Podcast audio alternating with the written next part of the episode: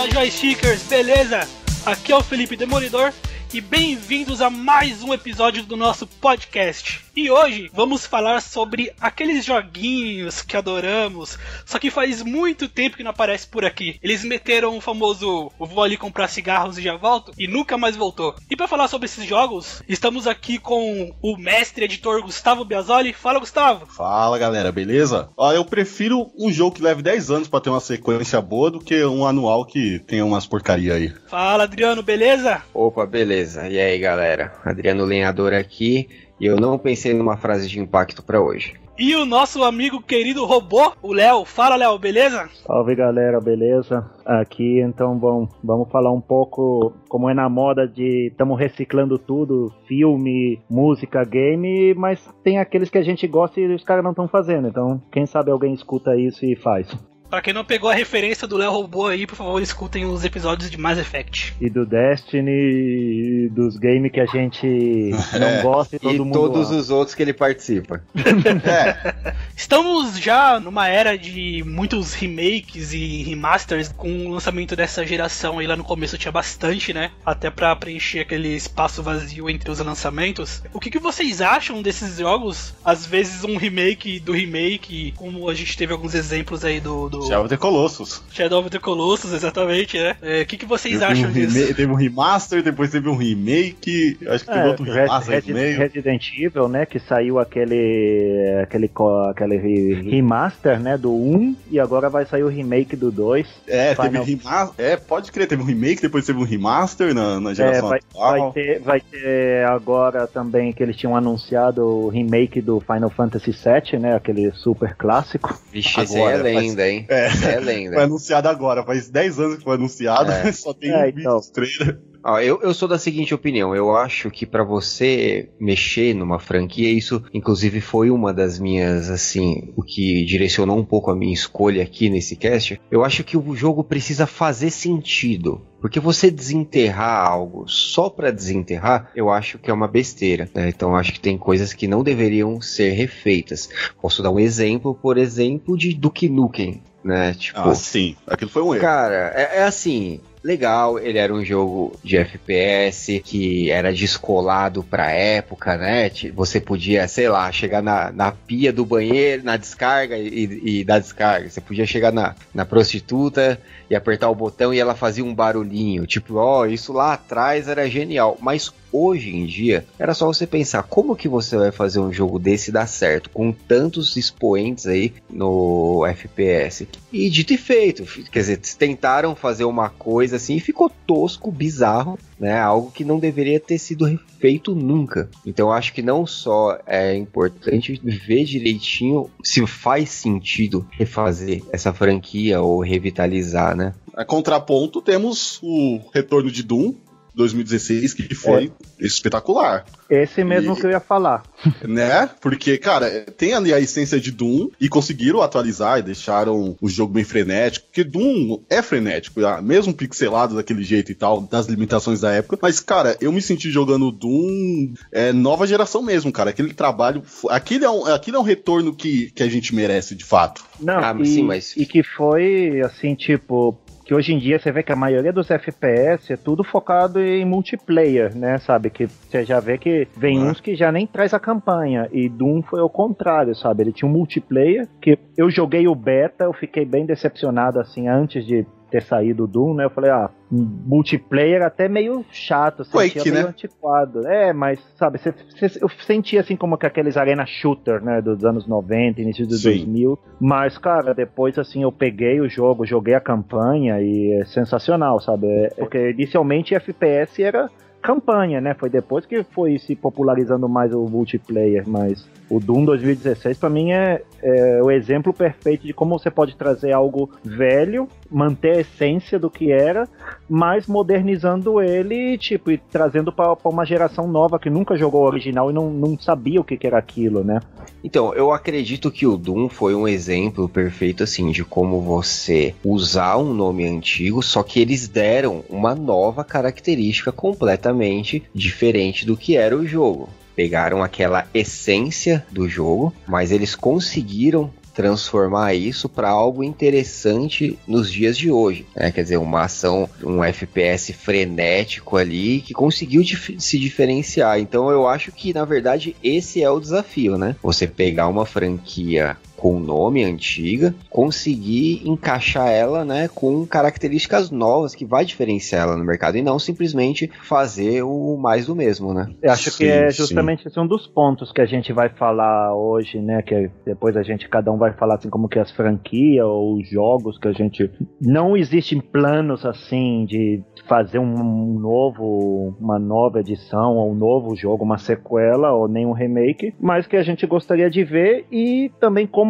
gente imaginaria que poderia trazer isso, modernizar, né? Sabe, qual, como cada um acha que poderia trazer modernizado para que tivesse sucesso o game. É, exatamente. Sim, revisitar também, né? Tem alguns remasters que tiveram, que tiveram recente, tipo o próprio Crash. O Crash acho que foi um, um remaster que, que valeu a pena. Que é um. Eu não quero assim, eu queria jogar, mas eu não queria comprar um PS1 para jogar e eu não tinha um emulador. Eu acho que foi bem feito aquele trabalho que eles fizeram. É, é claro que tem exceções aí de remasters que da geração passada, que tem nem 5 anos que a galera faz, né? Chega a ser ridículo, que é só para ganhar dinheiro mesmo. Eu acho que quando tem um remaster bem feito como esse, quando tem um remaster bem feito como, como esse, que é bem pensado, é a trilogia e tal, tava um precinho um pouquinho salgado, mas você viu que teve um esmero no trabalho dos caras, aí, aí vale a pena. Ah, Gustavo, pra ser bem sincero, assim, eu não tenho nada contra remaster. Agora, eu sou muito contra remaster com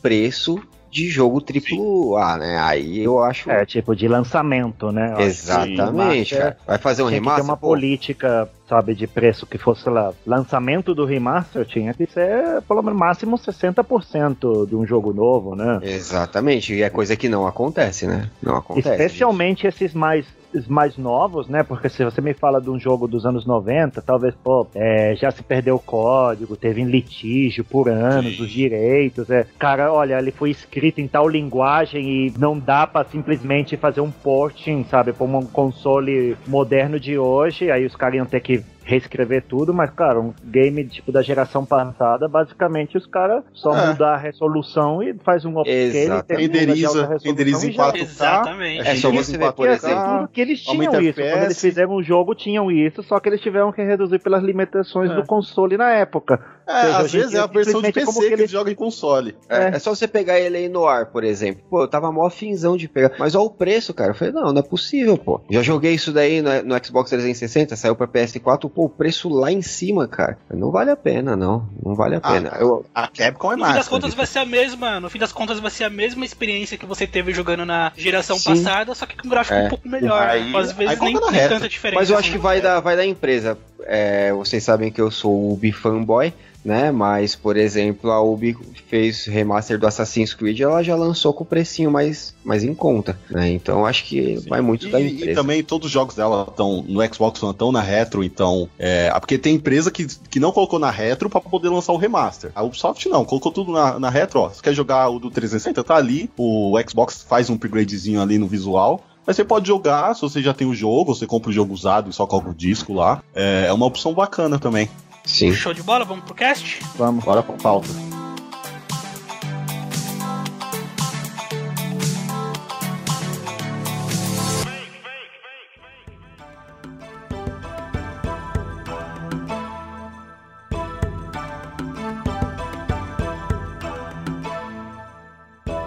Então vamos lá, vamos começar com o nosso amigo Adriano. Ele vai falar um pouco pra gente sobre algum jogo que ele gostaria que voltasse. Fala aí, Adriano, qual o jogo que está na sua cabeça? Bora, galera, já vou começar em grande estilo aqui, falando do Tenchu. Uh, Tenchu, o que, que é o Tenchu? Lá no PS1. Saudade, né, PS1. É, foi assim um dos primeiros jogos de terceira pessoa ali com, com aquele sistema de stealth, de infiltração. Imagina assim, para quem não conhece Tenchu, imagina um Assassin's Creed arcaico, né? Sim. É, é um Assassin's Creed medieval japonês. Mas, aliás, Japão feudal, né? Foi um jogo muito legal na época, revolucionário. Ah, cortava membro, arrancava a cabeça, coisa que também não tinha muito, né? Era E bem era tosco. difícil. Sim, eu acho, eu, eu não me recordo assim, porque na época eu também não era especialista em games, mas se não me engano foi um dos primeiros jogos assim com sistema de execução, sabe? Você chegava por trás do cara e você dava o golpe, ele cortava o pescoço. Né, em vez ele dar tipo uma porrada, aí você chegava por trás, apertava o botão, ele cortava o pescoço, você tava em cima do, do telhado, pulava e aí ele executava, sabe? Tinha esse esquema. Eu não me recordo se no primeiro, eu acho que no primeiro não tinha o esquema de esconder o corpo. Ah, mas acho que aí depois nos próximos para PS2 já já começou a ter esse esquema aí. Mas fato é o seguinte, o Tenchu ele foi lançado é, eu fiz uma breve pesquisa que o último foi em 2008, já faz um bom tempo, né? E hoje, assim, como eu disse, uma das, um dos critérios que eu usei para escolher os jogos seria exatamente o como esse jogo seria hoje em dia. Porque tem jogos legais, mas que de franquias que foram importantes, que depois no final a gente pode até citar rapidamente, né? Mas por exemplo, hoje eu não veria um jogo deles. Eu posso falar rapidamente aqui, por exemplo, do Splinter Cell. Adoro Splinter Cell, jogo de espionagem, é legal pra caramba tal, mas daria pra fazer Splinter Cell hoje da hora? Acho que não, cara, porque é um gênero que já tá, pô, já tem Hitman, já tem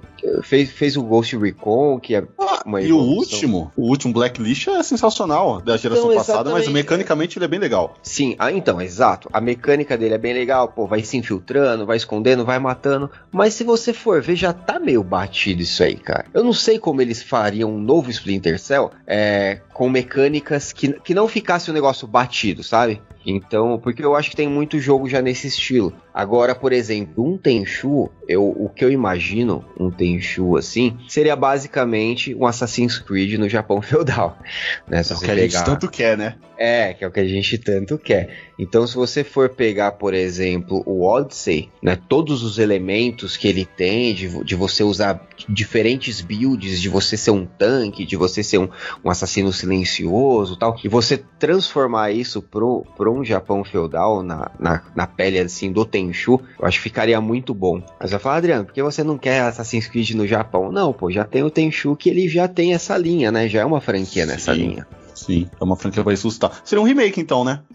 Vamos colocar. Você não precisa mexer na história, Então- você quer mudar as mecânicas. Eu, eu, eu não Você- acho que seria remake, Gustavo, porque imagina que assim, o, o que, o que foi feito era muito limitado. Pô, PS1. Então eram 10 telas, 10 fases, que tinha um mapinha pequeno. E você tinha que ir lá naquele, naquelas 10 fases fazer acontecer o que tinha que acontecer lá, cumprir os objetivos. Se você for pensar isso num jogo de hoje, não dá nada, cara. 10 fases. É Olha pra. Assassin's Creed. É um jogo indie. Olha pro Odyssey, cara. O negócio é um universo. É, meu, é, é absurdo de grande. Até não precisa nem no Odyssey. Você olha no. No Origins, né? É muito grande, muitos lugares. Agora, eu imagino um Tenchu sendo nesse estilo. É, várias vilas, cidades pra você fazer várias missões, às vezes várias missões, Mundo às vezes aberto? você mundo aberto, mundo aberto, né? Mas é, às vezes você montar ali sua, sua equipe de sua vila de ninja, sabe? Manter ali um, um gerenciamento disso, eu acho que ficaria muito bom. Nos últimos Tenchu ali que foram lançados para portáteis, e tal, eles começaram a fazer um esqueminha assim, mas meio arcaico. Então eu acho que isso nos dias de hoje aperfeiçoado com essa temática de Japão feudal, que, pô, é uma temática foda, eu acho que seria muito, muito, muito bom mesmo. Mas eu ainda não entendi. Ele seria uma continuação, um remake? É, o que ele seria? Eu acho. Em questão de enredo. Olha, o enredo dele sempre foi, eu acho que poderia zerar o mundo, entendeu? Sem usar os mesmos personagens e simplesmente fa- Fazer usar tipo aquela um, temática. um reboot da. da É, é, um reboot. nome no, no universo, mas sabe, você faz um reboot de tudo, né? Exatamente. No, por exemplo, o primeiro lá, os personagens característicos era o Rikimaru, que era o, o ninja, e a Ayami, que era a, mina, a minazinha. Eu acho O que você clã pode. Azuma, né? Isso. Era muito envolvendo o clã, os, os dois primeiros, pelo menos. Exatamente, era a história do, do clãzinho deles lá de ninja. Mas eu acho que você poderia colocar isso de uma maneira assim, que você mesmo criaria ali o seu clã, sabe? E gerenciaria como você quisesse. Ah, então pode pra criar um personagem aí também.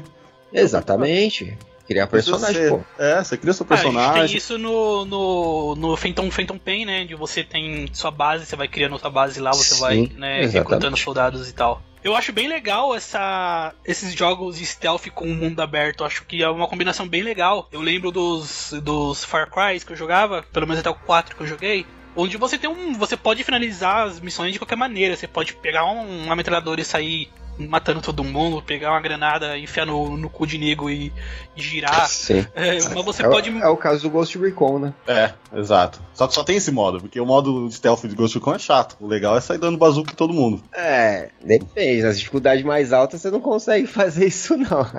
Eu, eu, eu, eu, por exemplo, nas minhas game, gameplays, eu sempre prefiro jogar no modo stealth do que no modo, no modo caralha, né? Que eu sempre achei mais Sim. divertido Então, mas e mais tem, desafiante. tem Shu. Tem Shu é um clã de ninjas, cara. Acho que não pode ter essa opção a caralho. Colocar a caralho tem que colocar na dificuldade muito alta. Aí, Não, coloca- sabe o que aí é só pode colocar ter, o skin do? Naruto. É, não, Ah, igual não. o Odyssey, por exemplo. Você tem o esquema do Odyssey, você faz a sua build. Se você não tiver com a build correta, por exemplo, você não consegue assassinar um cara, porque o seu dano de assassinato é você consegue só assassinar soldadinho raso. Se tem um cara que é capitão e todo todo quartelzinho ali sempre tem um, se você não tiver com a build correta, você não consegue assassinar o cara. Então você tem que optar por ser stealth ou você ser um tanque. Aí às vezes, por exemplo, se você quer ser um tanque, ele pode até te dar umas opções de usar peças de armadura tipo samurai, entendeu? Se você quer ser ninja, você tem que usar a tocar ninja, entendeu? Uma- um tipo de variação nesse estilo, acho que seria legal também. É, sim, sim. Eu imagino mais é, é, se tratando de um ninja. Quando ficar assim, meio que o carro ser descoberto, você começa a ser é, seguido por inimigos, seguir um estilo do Assassin's Creed 1, que você conseguia matar os caras, só que era bem difícil matar 10 caras ao mesmo tempo que Sim, nem rola aí no- nos outros Assassin's Creed, sabe? Porque, Aham. sei lá, é ninja pra mim sempre é, é furtivo, mas claro que você pode colocar essa- essas opções, tirar então um pouco, ser focado em ninja e deixar bem mais aberto a, a mitologia japonesa, né? Samurais. Exatamente, é, é Japão Sim. feudal. Aí, você, se você quer fazer um ninja, você faz um ninja, você escolhe as árvores de Ah, habilidade do ninja. Se você quer ser um guerreiro, carregar duas espadas e Pô. cumprir a missão do mesmo jeito, você vai pra árvore de habilidade. O, Eu tô o Odyssey. Vamos abrir uma então, vaquinha? Vamos abrir uma vaquinha online? O Opa, Odyssey demorou. é assim, cara. O Odyssey é assim. Você foca, né? Você foca ali se você quer ser um caçador, se você quer ser um guerreiro, ou se você quer ser um stealth, entendeu? Um assassino. Então acho que fica um negócio bem direcionado aí. Eu posso estar falando do próximo Assassin's Creed aqui, né? Quem sabe? Né? Olha aí, ó. Qual que seria o nome do, do jogo, Adriano? Tenchu World? Eu acho que poderiam zerar. Eu gosto quando as pessoas zeram. Só Eu boto- Tenchu, né? Só. Não, como, como é japonês, você tem que botar esses nomes boladão assim, É. que tipo, Tenchu Type A0 Plus. Isso, exato, exato. Não, mas aí só sai no Japão. Esses aí só sai no Japão. Não, de preferência faz assim, uma empresa grande pega e faz. Porque empresa de nicho japonesa, quando faz sozinho, não dá muito certo. Se for a Capcom, vai ter um nome grande. É, bom, vai ter o Ghost of Tsushima aí, né? Vamos ver, né? O que que sai. É, verdade. Só que ele parece ser mais linear. É, qual empresa? É legal isso. Qual empresa que se- seria legal fazer? Porque Tenchu é da. É da, acho que era da Activision os primeiros, É, aí depois Sim, sim, os dois primeiros eram. Distribuído Então- pela Sony. Era exclusivo. Olha que legal. Eu não sabia não. Agora depois pra onde foi isso aí, não sei não. Aquela empresa que tá, que tá cuidando agora dos jogos do, do Mortal Kombat, a. Sei lá. É distribuído pela Warner. É a. Ne, ne... Não, não era aquela Ninja. Ninja Ti... Não era Ninja Theory? Não, Não. Não, isso aí. Não, no Mortal Kombat não, pô. Isso aí é que cuidou do. A Ninja Theory cuidou do DMC, que fez a, o Hellblade agora. Verdade. É, é Mas eu é tô, tô confundindo. O, o assim, DMC ficou legal. sim, DMC ficou legal. Ele já tem ninja no nome? Sim. Eu acho, eu acho que até também a, a, a empresa do, do, do Dark Souls, a. From eu Software? Tô, tô ruim de nome, hein? É, a From Software também tá fazendo. Mas ele tá fazendo a versão deles ali de jogo de ninja, né? Meio de. de- meio ali da, da, da cultura oriental, né? Ah, É, cara, tá desculpa. fazendo. eu, eu, eu queria mesmo que fosse feito pela Ubi. Ah, Ubi. Ah, o Ubi, a Sabe Ubi por manda quê? bem A jogos Ubi- de mundo A aberto, Ubi tá cara. comprando, a Ubi tá comprando franquias esquecidas, cara. E tá fazendo, eles vão Ah, eles sim. pegaram, não fizeram Star Fox, vou pegar, vou, logo logo tá lançando Star, Ah, Star mas qual a chance de ficar parecido com Assassin's Creed? Será que não vai. É, então. A, a, a Ubi tem os jogos dela, mas pelo menos é uma franquia meio diferente. O, Sim, o sim. Watch Dogs é diferente do Assassin's Creed. Tem as suas semelhanças lá com a- os tipos de missão e tal, mas pelo menos é Não, você diferente, né? Você tá falando o que eu queria, né? Não o que eu acho Ah, provável. sim. ah, não, é. Se for pra assim, que como tá pegando muito a estrutura do Odyssey, né? Então coloca na mão Sim. da Ubi. Eu acho. É, porque eu acho que ficou um negócio legal. Você compraria, pagaria 250 reais nele? Tranquilamente. Se fosse da Ubi, eu ia ganhar de graça, o que é melhor ainda. Olha que safado. Star Player, né, cara? Tem meus benefícios.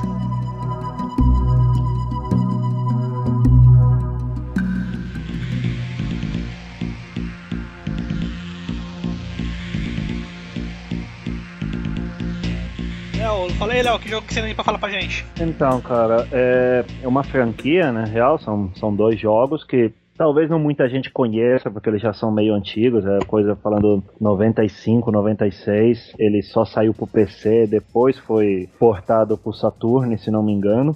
Que é o Crusader, que é, tem um, que é o No Remorse e o dois que é No Regret. Cara, eles hoje em dia estão disponíveis, tá na Origin, de fato, os, os que tem Origin no PC sabem que de vez em quando não é um tempo regular, às vezes os caras dão uma fala, ó, oh, a gente vai dar um jogo de graça. E faz uns anos saiu esse Origin, né, de graça, eu voltei a pegar, porque tinha muito tempo sem jogar, mas basicamente, cara, é um jogo, sabe, aquela vista isométrica, né, sabe, que você vê assim como que de cima o personagem, de longe assim meio em 3D, né, que na época era assim como que a transição dos jogos estavam começando a usar 3D, né? Cara, é assim que você controla um personagem, que é aquela coisa bem típica assim, no futuro, mundo pós-apocalíptico, uma mega corporação, e você era um soldado dessa corporação que desertou e começa a lutar com, com os rebeldes, né? Aquela história típica. Mas o que era muito legal desse jogo é que, pra época, todo o cenário, sabe? Grande parte do cenário, você podia destruir ele com as armas e ao mesmo tempo eles tinham efeitos assim com os inimigos. Tipo, você estourava um cano de gás e começava a pegar fogo, e se tivesse um cara perto, o cara pegava fogo, né? Então, tipo, na época isso era algo novo nos games, né? Você poder usar parte do cenário para destruir. Até hoje você tem jogo aí que lança hoje em dia que não tem isso. É. E o, outra coisa que eu gostava muito é que você tinha uma variedade incrível de armas, todo tipo de arma, arma arma de energia, arma de projetil, fuzil, canhão laser, canhão de plasma, foguetes. E o legal é que, sabe, dependendo do tipo de arma e da arma que você usasse, as animações de morte dos inimigos eram diferentes, né? Então tinha umas que, cara, era muito gráfica, sabe? Tinha um que era um canhão, acho que era de micro-ondas, uma coisa assim, tipo, disparava um raio que a pessoa queimava, ficava toda a pele preta e queimava e depois só caía a cinza do esqueleto, né? Tipo, na época assim, moleque, eu, nossa, que da hora e tal. eu pensei que você ia falar que soltava um tiro do micro-ondas e assava um uma forninho. pipoca em três minutos. Porra, aí sim. E, bom, esses dois games, né, de fato, eles dizem que eles serviram como que uma inspiração pro Fallout, que veio depois, o Fallout 1, que não é como o Fallout que a gente conhece hoje em dia, né? Quem são assim, os mais antigos que jogaram, vocês vão lembrar lembrar que o Fallout 1 e o 2 era tipo, combate era por turnos, era vista é. isométrica, sabe? Era bem Sim. mais RPG, né? Hoje em dia é RPG, mas, sabe, é, é, é uma pegada bem diferente, né? Eu cheguei a jogar Fallout 1 e 2, acho que é muito complicado, muito difícil. É um jogo difícil esses dois primeiros Fallouts, hein? Ah, a maioria dos jogos na época nesse esquema era difícil, né? É, tipo, eram jogos complexos, né? E aí eu acho, sabe, tipo, pelo menos o outro jogo que era desse estilo era o Syndicate, né? Que saiu na época. Sim. Faz uns anos eles fizeram um remake, sabe, mais completo. Tipo, passou de ser um jogo de estratégia, assim, isométrico, passou a ser um FPS genérico e por isso que não teve muito sucesso. A EA fez e não deu certo. Ah, mas a EA tá aí, tá. Não tá de sacanagem à toa, né?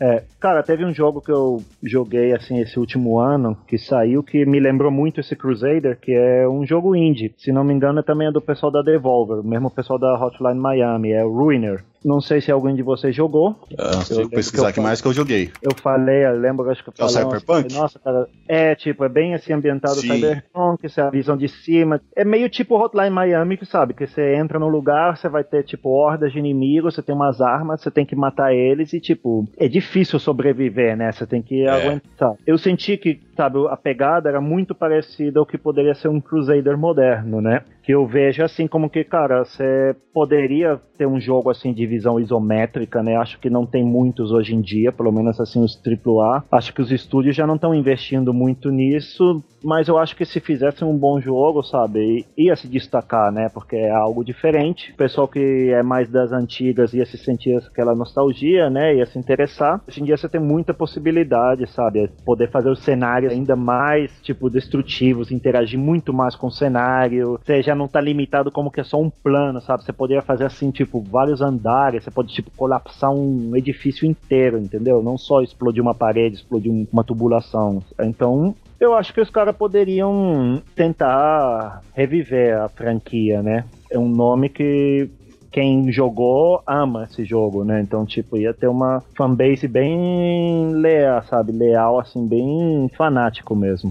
Então, um, um, um remake, você imagina? Você quer uma sequência? Cara, eu acho que dariam para fazer uma sequência, porque o 2 ele ficou um final assim meio, sabe, é que eu te disse, o, o, enredo é meio genérico, mas sabe, hoje em dia eles podem aprofundizar isso, na época não, não, não dava para fazer tanto, né? Podia ser a terceira parte, que eles como que meio que tinham planejado, tinham começado a falar, mas nunca entrou em produção, né? E esse era um estúdio, era o Origin Systems, que ele foi, sabe, absorvido pela EA, como muitos estúdios que são absorvidos pela EA terminaram, sabe, já era, tipo, já não existe. Terminaram com, com, com um joguinho free to play pra você baixar na Origin pra jogar ah, depois. Isso, tipo, a EA fechou os estúdios, sabe? Esse estúdio morreu, né? Que era um estúdio que fez um montão de game ótimo nos anos 90 e morreu, sabe? Acabou a operação como a EA fez com vários estúdios ótimos dos anos 90. EA sendo EA, né? Vamos falar bastante é. dela hoje aqui, eu acho. A EA, na verdade, a EA ela é uma empresa anti-games que quer comprar todas as franquias do mundo. E aí depois, só depois que ela conseguir comprar todas, ela vai fechar todos os jogos, até os jogos delas. Ela só lança jogo hoje em dia para conseguir dinheiro para poder comprar as outras franquias. Não, não, tá errado. Ela vai pegar tudo só para deixar Battlefield, pra todo mundo jogar Battlefield. Pelo menos as salas vão ficar cheias, né?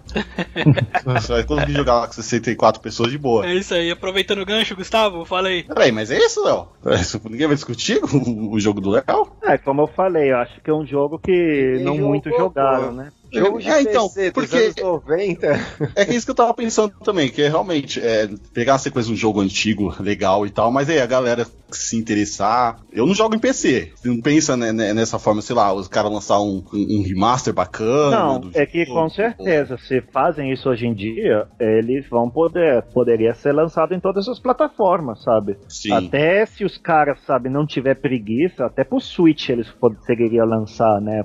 A Switch tá saindo tudo agora. É, então, mas o que eu acho que, sabe, eles poderiam aproveitar isso, sabe? Já não seria um nicho que na época era um jogo para PC, porque as limitações dos consoles na época não permitiam, né? Que, de fato, se eu não me engano, quando eles passaram, fizeram o porte pro Saturno, eles tiveram que, que baixar a resolução, porque o Saturno não conseguia correr. Na época era 640 por 480, eles tiveram que baixar para 320. Mas é, é, tudo em RTS. Porque você citou o Runner, o Runner que ele é, é ação direta. É, não, é que o Crusader também era assim em ação direta. É o Fallout que eu falei que foi ah, meio baseado, que é por turno, mas Crusader era tipo tempo real. Então. Ah, pô, irado. Eu acho que talvez é tudo questão de, de adaptação. Se, se, por exemplo, você pega esse jogo e transforma ele num, talvez, num first first person, né? Eu acho que talvez a fórmula do sucesso talvez seria maior, né? Porque talvez, ah, talvez fosse não, na mesma versão. Mas, aí, é, mas aí, aí é o que eu falei, o caso do Syndicate, cara. Os primeiros games que saíram, sabe, são os clássicos, são muito bons. Só que aí, aí quando foi reviver, quis fazer um FPS e, cara, caiu no esquecimento. Tipo, é mais um FPS genérico, entendeu? Eu acho que quando você muda muito gênero, é, não dá bem. Tipo, o Doom foi um sucesso sucesso porque continuou sendo a mesma fórmula. É um FPS rápido, ultraviolento, sabe? Foi isso. O Wolfenstein também conseguiu fazer o mesmo, entendeu? Tipo, um FPS puro, né? Das antigas. Eu acho que se você pega um gênero de jogo, tipo uma ação isométrica, assim como que eu, que eu tô falando, e você tenta fazer, virar um FPS, tipo, você não vai conseguir chamar a atenção do, dos fãs antigos, porque eles estavam esperando outro tipo de jogo. E a galera nova, sabe, não, não vai sentir assim o peso da franquia, vai falar, ah, mais um FPS aí qualquer, super soldado matando gente, entendeu? Então acho que passaria meio que no, no esquecimento. É, é sim, se, mudar o estilo, o gênero do jogo assim, é, é, tem que tomar muito cuidado. É bem complicado. Porque o Fallout 3 a galera adora, né? O cagou foi o 4 e o novo aí que tá. Não, cagou não, como assim cagou? O quê? O outro, ah, só odeia. Não, o... O Fallout 4, eu, eu, não, eu, não, eu não sei quanta crítica, mas eu acho um jogo bacana, eu acho um jogo legal. É, agora, Cara, só esses fanboy é foda, é, não tem como, sempre vai estar tá reclamando. É verdade. Então, o jogo é bom, tem o jeitão dele e tal. Sei lá. Não tem porque falar mal de Fallout, não. Mais alguma coisa pra do- Léo? Vamos Não. colocar o mesmo estúdio, muda o estúdio. Qual que é o estúdio da. Bom, cara, o que eu falei, o estúdio morreu, né?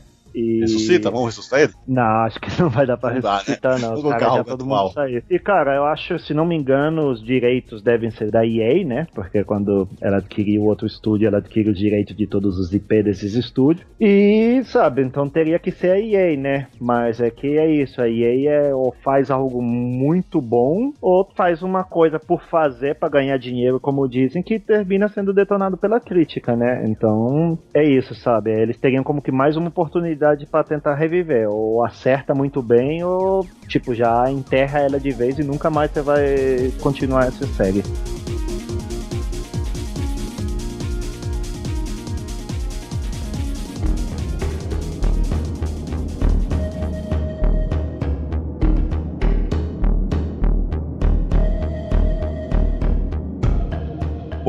Tinha separado o Legacy of Kain Soul River. Só que eu fui pesquisar e vi que tem uma cacetada de jogo e que a mitologia dessa franquia é muito bacana. Então, talvez eu estenda pra franquia. Cara, tem cinco jogos aqui, mais de três, quatro cancelados. Ah, tá. Não. Ô, Que eu louco. saiba, tem dois. Não, então, é por isso mesmo. Tem, são cinco jogos lançados, três cancelados aqui que, que pelo menos tava, já tinha alguma coisa feita, e uma cacetada de jogo que só tava no papel. É muito bacana. Tem Blood Homem, Legacy of K, que é o início É o de primeiro, tudo. Que é Sim, com Caim mesmo. isso. O Tem o é Legacy of. Exato. Aí tem a sequência. Aí tem o Blood Homem 2, cara, que foi lançado em 2002 pra PS2. E, cara, ninguém conhece. Eu não conhecia o primeiro. Não, o primeiro, porra, como Não, não? conhecia, cara. Eu conheci o. Porque são jogos totalmente diferentes, né? A mecânica era totalmente sim, diferente. sim. O primeiro você via, era com o Caim e você via ele de cima, assim. Era Só tipo Diablo, né? É, isso. Os Só que antigos. eu, eu lembro que eu até comentei no último cast que eu participei da abertura dele, que era muito louca. Né? Sim, sim. Qu- Quando eu pensei, quando o Felipe ch- chamou pra pauta, eu pensei no Soul River, que foi o que eu joguei do PS1 e que era bem bacana, era. Lembro que era difícil e Sim. que eu imagino que hoje em dia poderia ter um remake bacana. Eu não quero uma sequência, porque eu imagino que um remake primeiro seria mais interessante. Mas então, Gustavo, aí que tá. É, deixa eu te perguntar sem querer te atrapalhar. Lembra das mecânicas do jogo, do estilo? Basicamente, ele era um jogo de terceira pessoa. ah, os combates eram simplesinhos. E você, qual que era a pegada? O esquema era você transitar entre os mundos, né? Entre o mundo espiritual, acho, não lembro agora qual que era o esquema, mas quando você, tipo, trocava lá de mundo, o, o cenário mudava e você ia, né, solucionando os puzzles, basicamente, com isso daí. É, Aí matava o chefe, ganhava o poder pra poder. Isso. Aí esse poder você podia ir em outro lugar do mapa. Você não acha que isso hoje já seria meio manjado? Então, cara, nesse esquema sim. Aí o que eu, o, o remake que eu imagino, Uhum. eu não posso colocar um reboot porque eu quero a mesma história. Mudar um Sim. pouquinho uma coisa ou outra e tal, mas rebootar tudo eu acho que não precisa, porque a história é muito rica. Vou dar uma sinopse aqui, mas a história a gente joga com Raziel, ele é um dos filhos de Caim, que foi um dos primeiros vampiros desse mundo, né? Ele evolui primeiro que o, que o mestre dele, e por inveja, o mestre dele acaba arrancando, ele, ele ganha um par de asas, né? E por inveja, ele acaba arrancando e assassinando o Raziel. Se passa 1500 anos. 1500 anos, Adriano, você lembra? Ah. Passa uma cacetada de né? Não, Acho- eu sei que ele, tipo, taca ele ele cai lá no inferno, sei lá que diabo que é. Eu era Não, criança, né? É, era, se passou mil anos. Se passou mil anos da morte dele. Aí um deus antigo ressuscita ele e, e usa Raziel pra acabar com o reinado de, de Ken e, e seus filhos e tal. Então é meio que isso, é um, é um jogo sobre vingança e meio que salvação do mundo. Aí rolam uns, umas histórias aí paralelas. Mas, cara, eu imagino, pensando num remake, a gente pega uma jogabilidade hoje no estilo que todo mundo tá usando, no estilo Dark Souls. A gente pode pegar esse, esse elemento, eu acho que funcionaria. Não no quesito da dificuldade, questão da jogabilidade mesmo, que é uma jogabilidade mais, mais pé no chão, mais travada. E o estilo dos poderes também você vai ganhando. A gente pode colocar uns elementos no novo God of War. Você pode seguir um esquema mais linear, storytelling. Ou você pode deixar o mundo livre, porque o primeiro jogo, e eu acredito que o segundo também, ele era um meio que mundo aberto, mais ou menos ali, né? Você tinha uma liberdade. Ma- mais ou menos, né? Você tinha uma liberdade, mais ou menos. Mas eu acho que funcionaria, cara. Nesse esquema de, assim, pegar um- uma jogabilidade de Dark Souls, travar a mira, você não tem tantos inimigos no mapa, você ir uhum. explorando, eu acho que funcionaria legal no, no Soul River. Na Soul River 1 e 2. O Blood Homem, que é o primeiro jogo, eu não sei, ele era isométrico, ele era estilo Diablo, eu não sei se eu incluiria fazer um jogo só, um pacotão e de 60 horas de jogo e, contar toda a história. Poderia também, mas não, não, sei se vale. Eu focaria mais na história do Raziel e incluiria mais coisas. Incluiria mais inimigos, mais áreas, as áreas reformuladas. Eu acho que seria muito interessante. Eu tava vendo os vídeos é, de gameplay e o visual apesar das, das limitações né, da época, era bem bacana. Sim, sim. Era bem escuro, né? É um bem trevoso, né? Exato, exato. Então hoje em dia, eu Putz, eu sou amante de Dark Souls, eu jogando Dark Souls 3, eu vejo muita coisa disso aí. É, essas trevas mesmo, né? Esse, esse estilo de visual, que, que pô, pô, quase jogo de terror. Uhum. Acho que funcionaria bastante, cara. Acho que funcionaria bastante mesmo. Talvez uma mecânica meio hack and slash ali, ao estilo GMC e Bayonetta. O que, que você acha? Então, é que não era primeiro... o foco, né? É, Ele era mais de solucionar. É, você tinha muito aquele negócio de passar as fases, sabe? É, Solucionar é. os puzzles. Ele era muito assim, ele não era tão focado em combate, né? Ele era mais travado. Ele era mais travado. Por isso que eu penso na jogabilidade Dark Souls, porque ele era. Ele tinha os golpes lá, um combo que ele fazia, aí depois ele pega a espada, ganha mais algumas habilidades, mas ele ainda era travado. Se você colocar estilo eu achava um jogo muito vazio, cara. Eu achava sim, um jogo sim. muito vazio. Sim, então, pensando nesse remake, você colocando, claro, mais inimigos, né? Porque você encontrava um inimigo ali, aí você andava mais um pouquinho, encontrava outro. Era meio lerdo, né, cara? Ele era é. bem devagarzinho. Sim. E tinha elementos de exploração, você conseguia fazer upgrade da vida. Acho que tinha um esquema de mana agora, não lembro você conseguia. Ah, eu também, cara. É, eu joguei faz tempo. Eu devo, ter no, eu devo ter no PS3, eu vou até dar uma rejogada depois que eu fiquei curioso. Mas, cara, ele é que Mecanica, mecanicamente falando, hoje é. Cara, até para rejogar, você ficar curioso para jogar, cara, você não vai conseguir. É porque é, é, um jogo que é datado. É muito datado. Totalmente. Então acho que um remake seria interessante. Tinha mais jogos programados que, que foram cancelados, que tem, tem jogo com gameplay, vou, vai ter é, é, link no post. Um jogo que teria uma mecânica estilo Batman Arkham, que eu vi, tava bem, bem alfa, mas parecia interessante. Mas contando a história do Raziel, até do Ken, acho que, que seria interessante um remake, um, um remake para essa nova geração. Mas para a próxima geração, né? Essa geração já acabou. Show. Não sei se o Adriano lembra, quando a gente morria, a gente. Ah, meio que o cara era imortal, né? Porque a gente morria, voltava pro mundo, pro mundo dos fantasmas, só enchia a sua, sua barra de, de souls lá e voltava pro mundo normal. Ele não era tão difícil assim. Ele era difícil porque você tinha que explorar, você tinha que resolver meio que os enigmas lá, que é uma, tinha bastante puzzle também, é uma coisa que pode voltar, que eu acho interessante.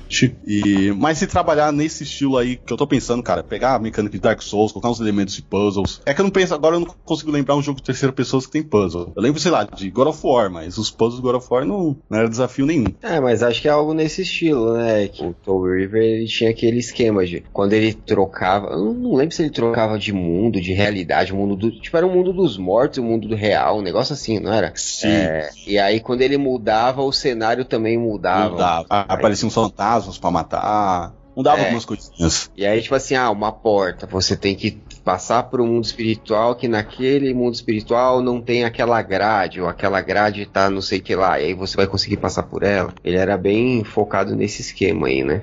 Sim, aí você ganhava, matou um boss lá, você ganhava o poder de subir parede. Aí você voltava lá pro início do jogo só pra subir uma parede, que às vezes era para continuar a história, ou para pegar um item específico. É, cara, é bem jogo da época, né? Tinha muito disso. É, o famoso sistema de leve trás, né? É, é bem. Nesse quesito parece bem Metroidvania, né? E bem, tem muito disso. Mas eu gostaria, cara. É, é, você vai pesquisar o, o, lore, vai pesquisar a, a história, é muito interessante. É bem legal. É que na qual, época, qual empresa né, você gostaria que fizesse o, o, jogo? O desenvolvimento era da Crystal Dynamics. Continua com ela. Ela ainda tá ativa, né?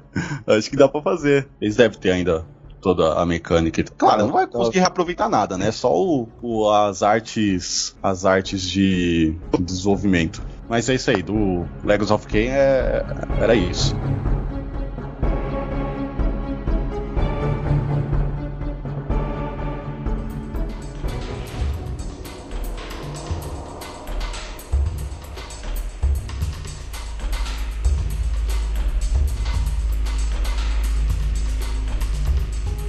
Então o jogo que eu trouxe para apresentar aqui para vocês uma franquia que é uma das minhas queridas franquias aí da época do PlayStation 1. Cansei de zerar eles no PlayStation, é a série Dino Crisis, Dino Crisis. Ou como a gente chamava na época, Dino Crisis, ou Resident Evil de dinossauro. Sim, Dino Crisis. É Dino Dino Crisis, pô. É Dino... O, o saudoso Resident Evil de dinossauro. Quem, quem corrigir tá errado. Bom, é até legal a gente fazer essa comparação de com, com Resident Evil, porque o jogo também foi feito pelo Shinji Mikami, né? Que foi o grande criador aí da, de Resident Evil. É até interessante a gente fazer essa comparação, porque é um Resident Evil de dinossauro. Sim, exatamente. Exato. É, exatamente.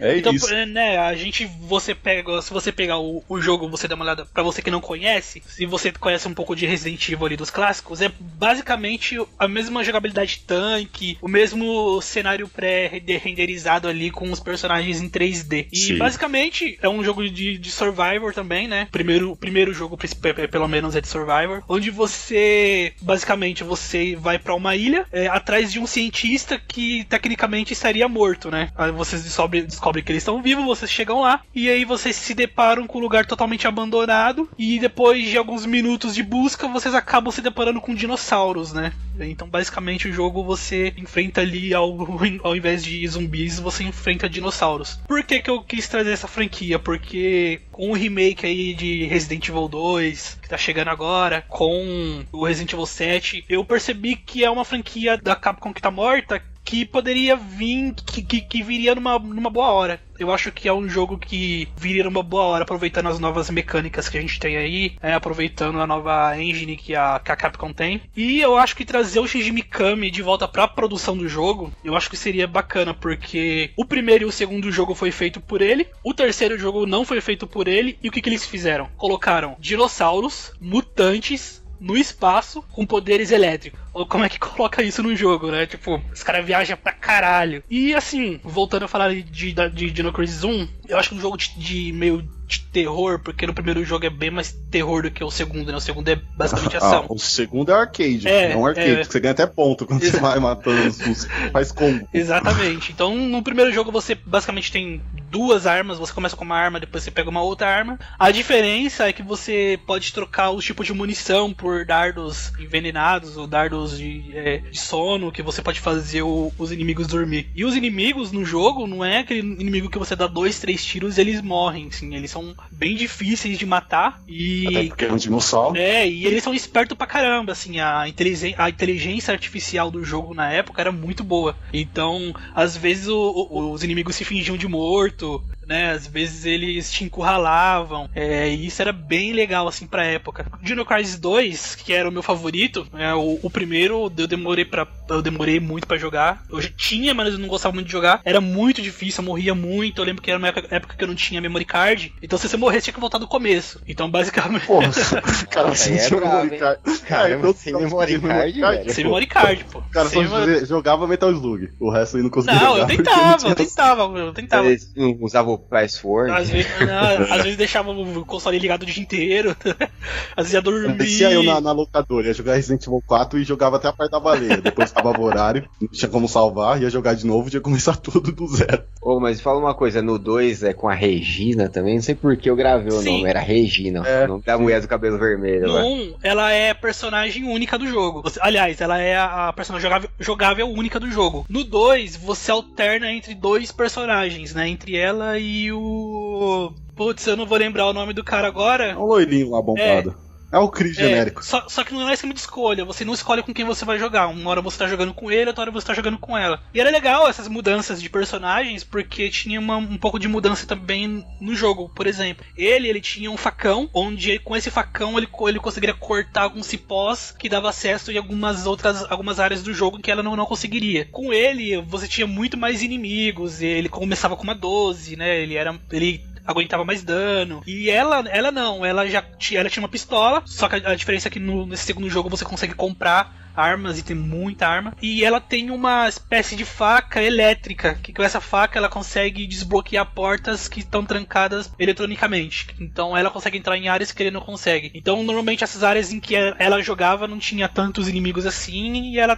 também morria com mais facilidade a, a ataque dos inimigos. Aí é uma pegada Resident Evil 2. Sim, Deixar Resident sim. Evil 2 é, é meio que parecido. É, o jogo foi lançado em. O primeiro foi lançado em 99, o segundo foi lançado em 2000. Se eu não me engano, o Resident Evil 3 foi em Hmm. 99, não é isso? O o Resident 3? Peraí que eu vou te confirmar agora. Resident Evil 3 é 99. É, então, foi lançado em 99, então foi basicamente ali na mesma época, né? Então. Sim, tanto que o 3 tem a roupa da Regina, Sim, você consegue liberar? Sim, então eles basicamente pegaram ali o. no- no- tô falando isso no, no Dino Crisis 2. Eles pegaram ali tudo que eles tinham de Resident Evil, né? E meio que adaptaram ali pra, pro Dino Crisis 2, né? Deram uma, uma melhorada ali, no, uma, uma, uma polida nos gráficos, né? Uma melhoradinha aqui, outra ali. Tanto se você pegar ali o primeiro, o primeiro Dino, Dino Crisis, você vê que ele é muito parecido com Resident Evil 2, assim, na, na questão gráfica. né? Ele foi lançado ali em 99. É isso, você tá perguntando ou você tá... Não, não, não, Tá não, tô, afirmando? tô, tô afirmando, tô afirmando. Foi lançado em, em Eu 99. nem sabia que, que teve esse dois aí.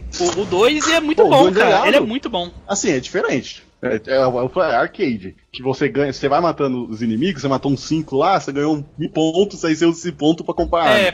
Faz sentido nenhum. é, não faz muito sentido. você tá matando dinossauro, tá ganhando ponto, É. mas é divertido. É, é, mas mas é, é, tem, mas tem uma desculpa, né? Que vocês meio que estão trabalhando ali pro governo pra tentar limpar a merda que eles fizeram, né? Porque na história do jogo eles estavam trabalhando com uma máquina do tempo e eles queriam trazer pro futuro, pro, pro, pro nosso presente, né? Quer dizer, presente não, porque o jogo se passa no futuro, né? Eles queriam trazer pro futuro é, é uma floresta, uma floresta do passado ali da época dos dinossauros. Só que eles acabaram acidentalmente, né? Entre aspas, acabaram trazendo uma caça, cacetada de dinossauros juntos, né? Mas, porra, como é que você vai trazer uma floresta inteira pra, pra, pro futuro, na época dos dinossauros, e não, não, não vai ter nenhum ser vivo ali, né? Nenhum dinossauro ali. Então eles. Então meio que a explicação é você tá meio que trabalhando pro governo e o governo ele tá meio que te é, pagando, né? Te, te pagando por, por Não, inimigos. Né? Pagando não, não. Pagando não. Você tem que, se você tem que matar dinossauro pra ganhar dinheiro, você tá trabalhando, você tá, você tá gastando pra trabalhar.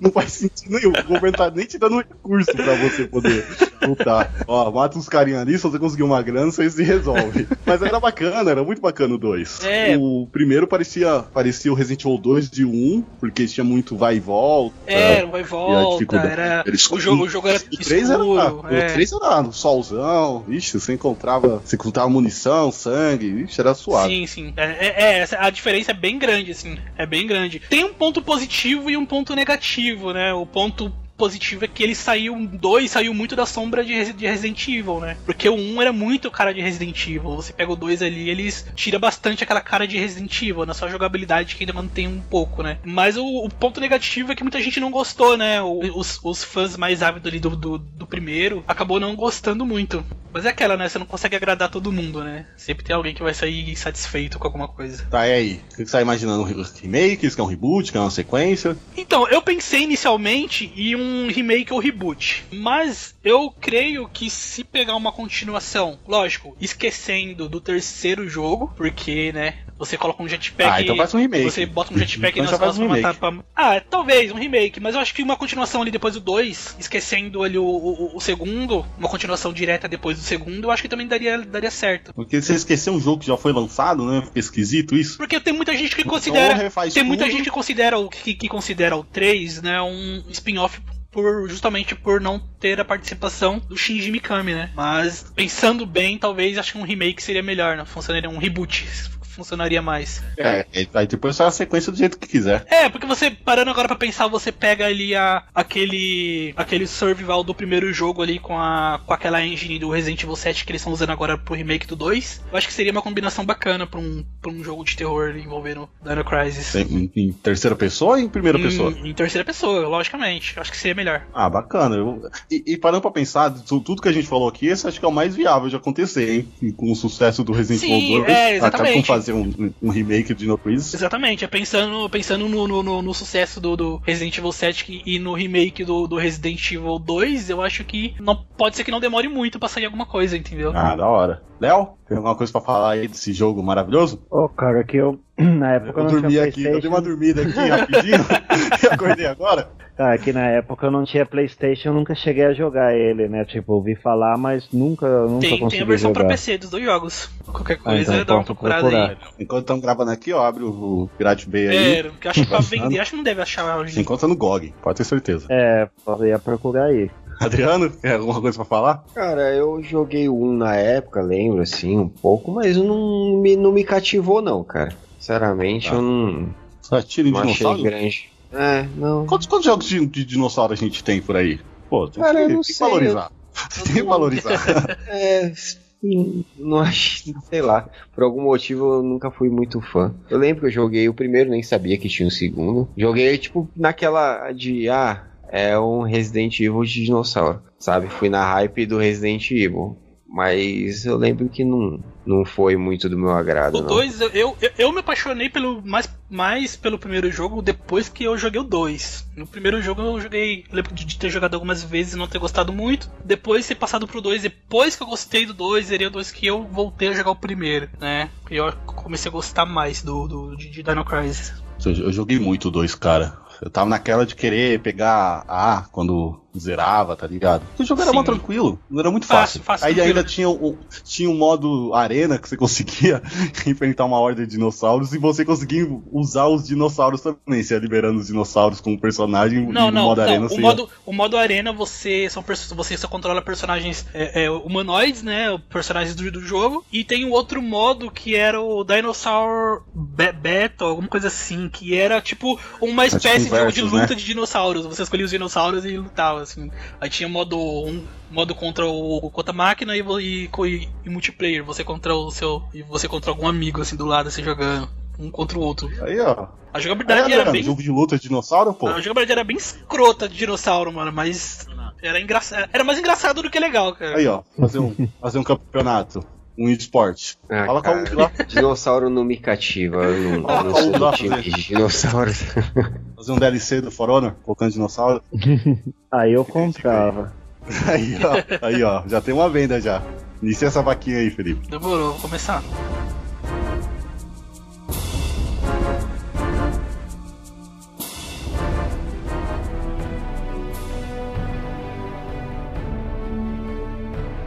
Então, meu próximo jogo é um jogo de estratégia, né? O famoso RTS, que é o Battle for Middle-earth. Né, Batalha pela Terra-média. Jogão. Então, é um baita de um jogo. Primeiro que já é Senhor dos Anéis, né? Então, ele, ao meu ver, foi o primeiro jogo bom de Senhor dos Anéis, porque a gente vinha ali numa uma série de fracassos, uns joguinhos ruim, ruins baseados no filme. O primeiro Battle for Middle-earth, ele é bem baseado no filme, mas ele tinha ali um modo, aqueles modos sk- skirmish, skirmish, sei lá como fala, que, que você fazia ali, montava sua cidade, suas unidades, né? Ele é tipo assim, pra quem não conhece, é bem parecido com Warcraft 3, né? É, ou seja, ele é estratégia em tempo real, unidadezinhas de combate, né? Os arqueiros, os lanceiros, a cavalaria, os heróis têm os poderzinhos especial deles, coisa e tal. E aí você constrói a sua cidadezinha, cada tipo de construção gera um tipo de unidade. Ele é com pouquíssimo foco em recurso, ele é mais focado em combate. E acho que por isso eu gostava dele também. Ele não tinha muita frescurinha, não. Depois do 2, ele simplesmente morreu faleceu, sumiu, desapareceu do mapa. O 2, ele foi lançado em 2006. Só que é um jogo assim, né, mais um dos jogos enterrados pela querida EA. Digamos que ele tem uma, uma fanbase grande. A galera tentou fazer um, um remake dele. É, na verdade não é remake, eu não, não sei o nome correto, deixa eu ver se eu acho. É Reforge. Reforge? Reforge, é. Forge, né? É, Tentaram fazer um aqui. Forge, que eles pegaram aí uma a engine da Unreal lá e coisas de Ah, fã, Isso é né? fã. Ah, sim. Isso, é, coisa de fã mesmo. Por quê? Porque a EA não lança o novo, né? então, digamos assim, que ele é o jogo de estratégia que melhor colocava você ali na, no mundo da Terra-média. E, pô, se você for ver bem as histórias da Terra-média, o legal é você. É a guerra em si, né? Não só aquele microcosmo ali de, de sociedade do anel. E sim toda, né?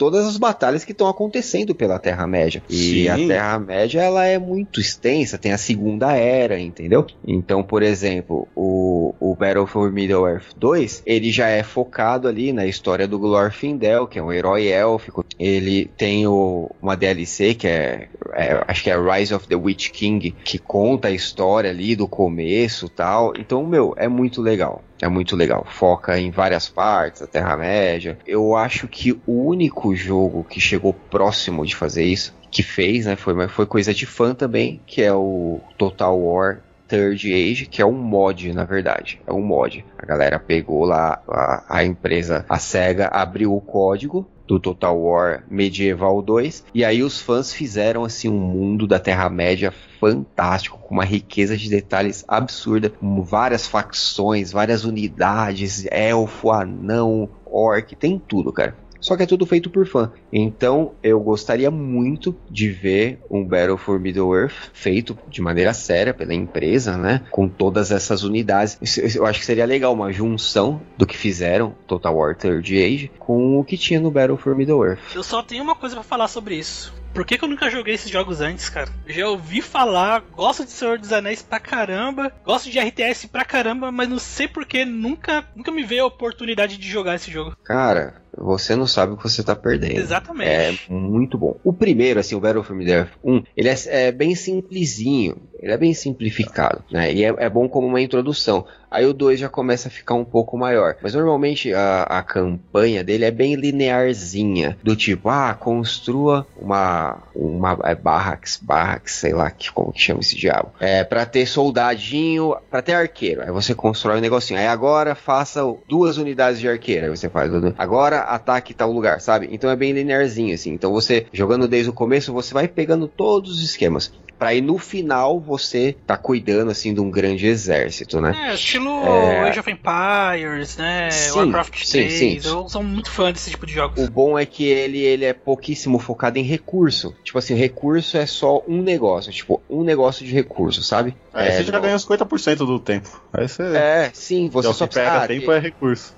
Você é de Gondor, você tem que ter uma fazenda. Já era. Sabe, não tem que ter pedra, madeira, é, tipo, vários recursos. Você só tem que ter um, que aquele você, você vai comprar tudo com aquele um. Então ele é mais focado na parte de combate. De certa maneira, ele era simplesinho. E aí a galera com o Total War, esse mod, ele já ficou mais complexo. Então hoje, o que temos hoje? Tem esse Battle for Middle-earth Reforged, aí que só tem trailer, não, não foi lançado ainda. E também tem um alpha que fizeram um, um mod do Total War Attila. E aí já é um negócio top. Você vê o trailer assim, você baba.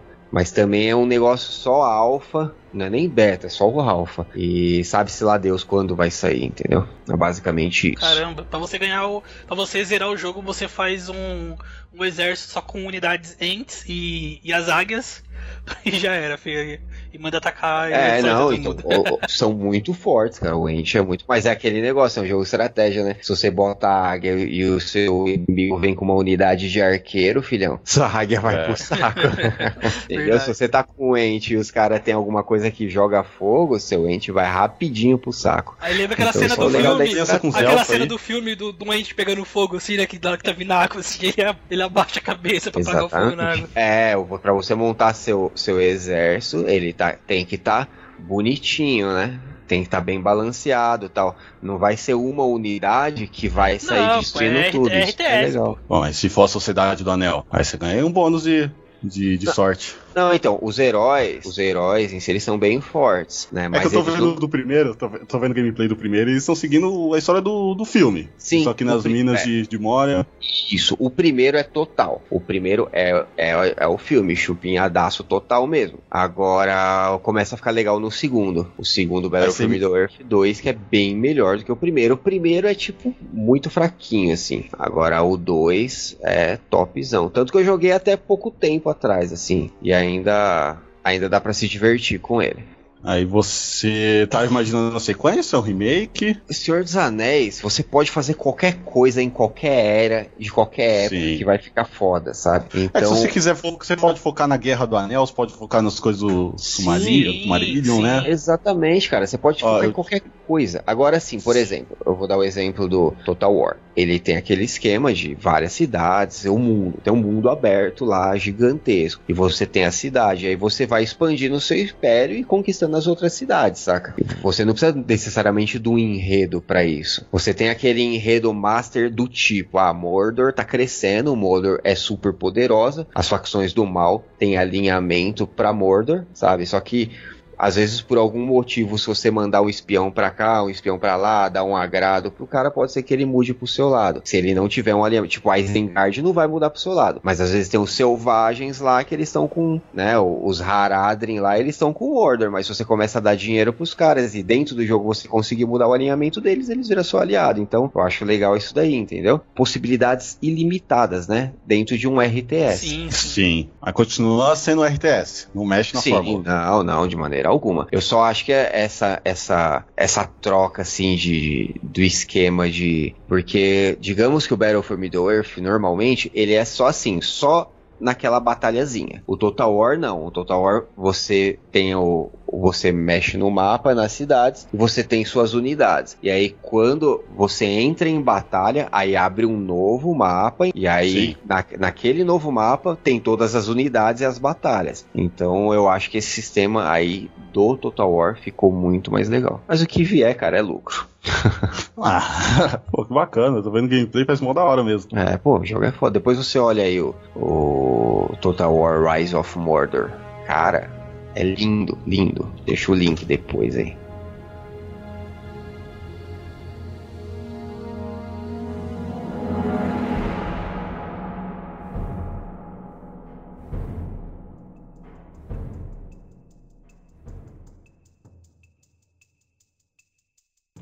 Este game, a franquia, né? Eu acho que o Adriano não vai gostar, porque ele falou que não gosta de dinossauro. Mas é uma que, cara, quem teve 64 na época com certeza conhece, que é o Turok, né? O caçador de dinossauros. Cara, ele fala, ele fala em. Joguei ele, muito. fala em dinossauro e fala em 64, você já, já associa já o nome Turok. Foi um jogo bem icônico. É que também não né? tem muita opção, né? É GoldenEye Você fala ou Turok. dinossauro. É, porra. É, que Fala tipo, dinossauro em 64. Turok foi assim, acho que foi o um dos primeiros games que saiu pro 64, assim, foi tipo nos primeiros anos e tipo que mostrava assim as capacidades assim do console de fazer como que uma espécie, eram mapas, eram os mundos eram bem grandes pra época, né, para ser um FPS, mas dava pra ver as limitações do console. Eles tinham aquela como aquela neblina, né, que à medida que você vai andando vai desenhando o mundo, né? Tipo a distância de que desenhava o mundo não era grande, mas era um FPS muito bom na época, né? Era bem grande, sabe? Muita coisa pra fazer e era frustrante porque tinha muito esses puzzles de plataforma, sabe? Tinha muito, muito pulo, sabe? Não era só tiro, era muito pulo, às vezes era muito frustrante que você tinha que pular o altíssimo, aí você caía e não tinha save, era só tinha que voltar pra um checkpoint que às vezes era tipo meia hora atrás, né?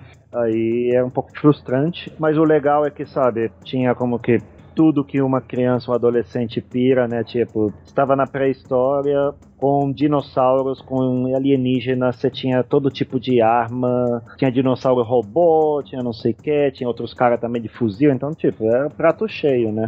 Olha o Dino Crisis 3 aí.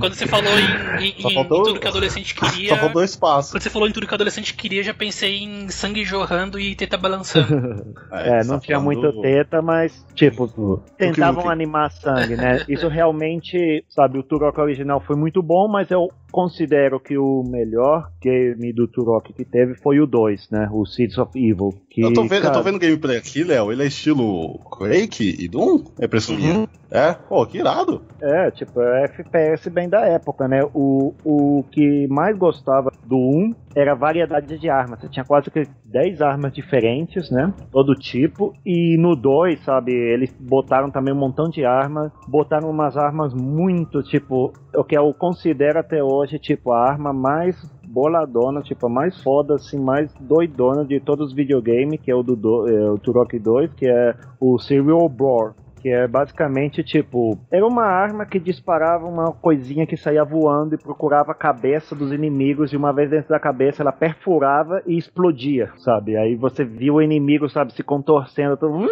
barulhinho aquele de motorzinho de dentista, de repente explodia e o cara ficava sem cabeça. Eu acho que até hoje, sabe, é a arma mais assimboladona que eu tenho visto assim em FPS, né? E o 2, sabe, o 2 ele foi um dos primeiros jogos que saiu que quem teve o 64 lembra que é como que na metade da geração, naquela época a gente não usava muito essa terminologia geração, né? Mas saiu aquela expansão de memória RAM, né? Aquele expansion pack que quando você botava ele, o jogo passava a jogar em alta resolução. Pra época era 640, né? Como que se hoje em dia você, um jogo 1080, você fosse jogar em 4K. Só que o problema era que, sabe, a resolução aí fazia que os FPS caíssem, tipo, ficava abaixo de 30, né? Então você sentia o jogo um pouco lento. Só que, cara, naquela época, não existe, você nem sabia o que, que era FPS, você não sabia o que, que era resolução, é. você só sabia que, cara, tá mais bonito. Exatamente. Né? Então você, você nem se preocupava preocupava com o drop, assim, com a caída do FPS, que não era 30, hoje em dia nego, ah, se não é 144 eu nem vou jogar, né? Especialmente o povo do PC e agora o povo da console, ah, só quero que se for em 60, mas naquela época não existia essa frescura, né? É, e... 59, ih, lixo!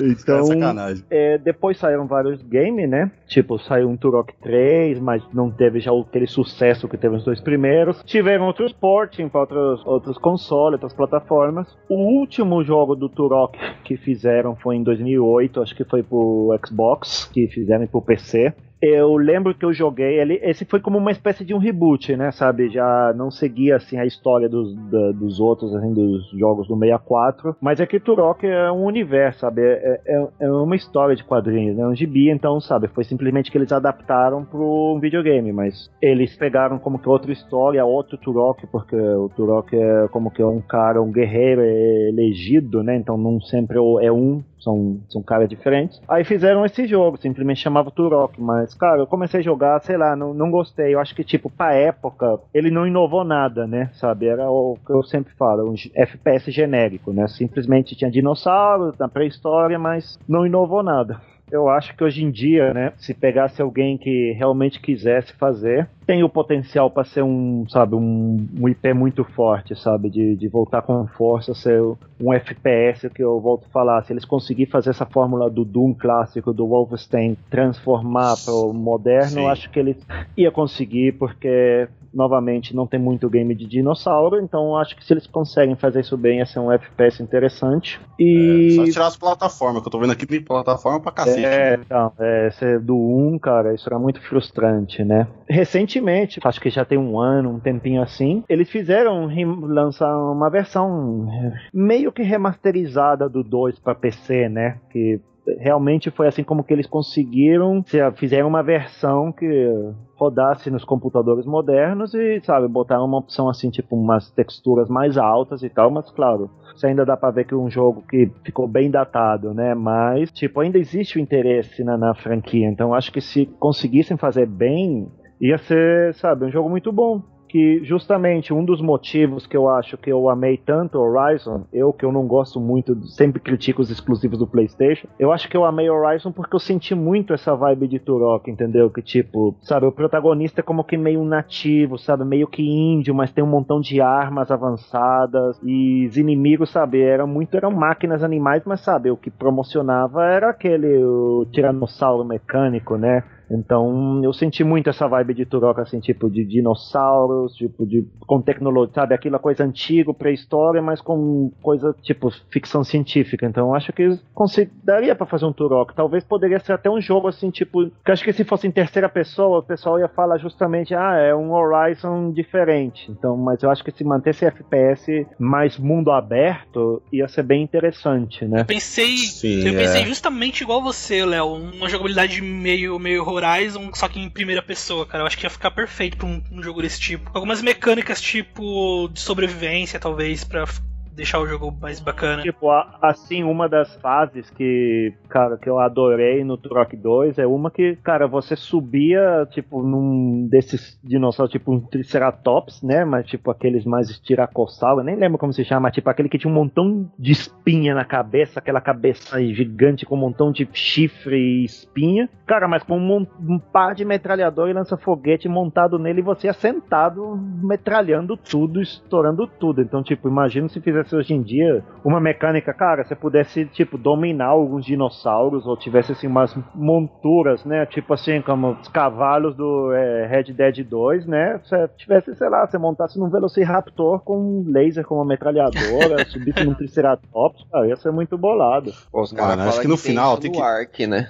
No Ark agora, galera. É mesmo aí, É, ó, o o Ark, Ark, ô, Léo. exatamente. É, O Ark não é um Turok 2.0, não? Ah, eu nunca joguei, mas acho que o Ark é mais assim. Ele é RPG, esse- né? Não, é mais esse tipo de jogos tipo Rust, É, tipo é, assim, que é exatamente. tipo de. É meio supervivência, Meio um sabe? Que MMO, você tem que é. pegar, tem que pe- é, tem que pegar itens, construir refúgio Comer, e tal. dormir, cagar. É, eu acho que o Turok é mais a fórmula pra funcionar tem que ser isso, sabe? É, é tipo Doom, cara, sabe? É ação, é um montão de inimigos na tua cara, sabe? As armas tem que ser tipo umas coisas, sabe, super tipo boladona, tem que ter muita violência, muita sangue, sabe? Que eu lembro que em Turok 2 uma das armas era tipo, quem viu aquele filme do Predador, né? Que é aquela arma, aquele disco que era como uma faca que ele lançava tipo um bumerangue e voltava. No Turok 2 tinha um e era uma delícia você usar, que você no 64 você tinha aquela coisinha que vibrava no controle, né? Você jogava e você sentia vibrando, cortando os inimigos, e aí ele voltava e ficava cheio de sangue na mão. Então, tipo, é aqueles detalhezinhos, sabe, que você como criança, adolescente, você ficava fisurado no game e que mostrava atenção de detalhe na época, né? Sabe? Ah, naquela época eu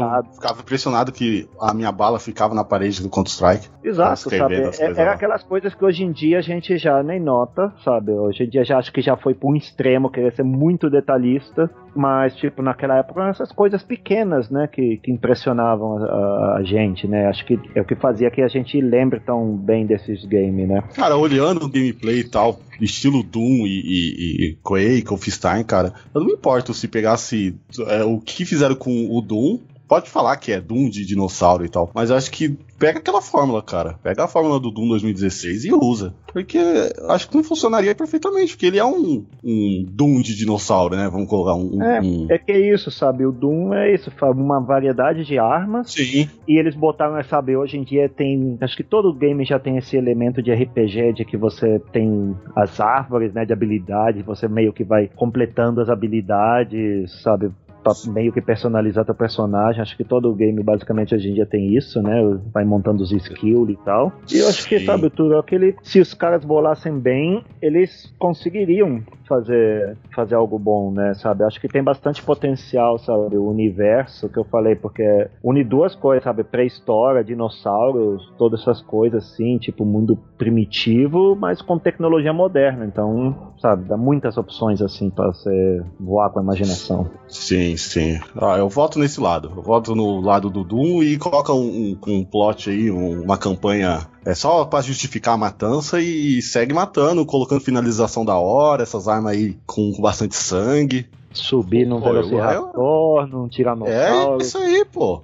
Ixi, ir pro espaço e qualquer coisa junta com o Dino Crisis aí e faz um, um collab dos dois. Caralho. Aí sim, se não rolar, se não rolar o, o, o remake que o Felipe quer, junta os dois e una o útil com o agradável. É isso aí. Vai ficar irado. Adriano, quer melhorar esse jogo aí? Cara, jogo de dinossauro não é minha praia. Talvez se você colocar orcs no lugar de dinossauros.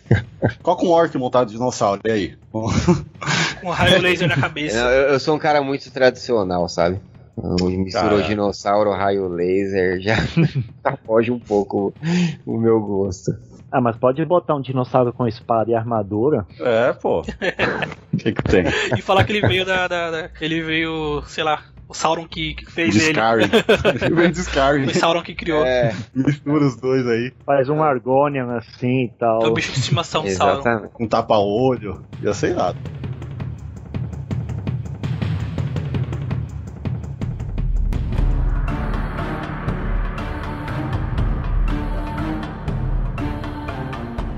Das franquias que eu gostaria que voltasse é Prince of Persia. Prince of Persia meio que deu uma parada ali, né? Depois ali que veio Assassin's Creed, até porque eram jogos bem parecidos ali, se você pegar a época ali do, do, do primeiro Assassin's Creed. O, o, primeiro jogo mesmo de Prince of Persia, que foi lançado ali em 89, era um jogo bem simples, né? Não sei se vocês lembram desse jogo, mas era basicamente um cara dentro do calabouço tentando escapar de, de armadilhas e achar a saída do calabouço para resgatar princesa depois, né? É um jogo bem legal na época que eles usavam aquelas capturas de movimento, assim, com um sistema de captura de movimento onde eles filmavam os perso pessoas reais, Não, né? Eles, eles você tá valorizando muito. Ele, que foi um cara só foi, que fez esse foi, jogo. Foi.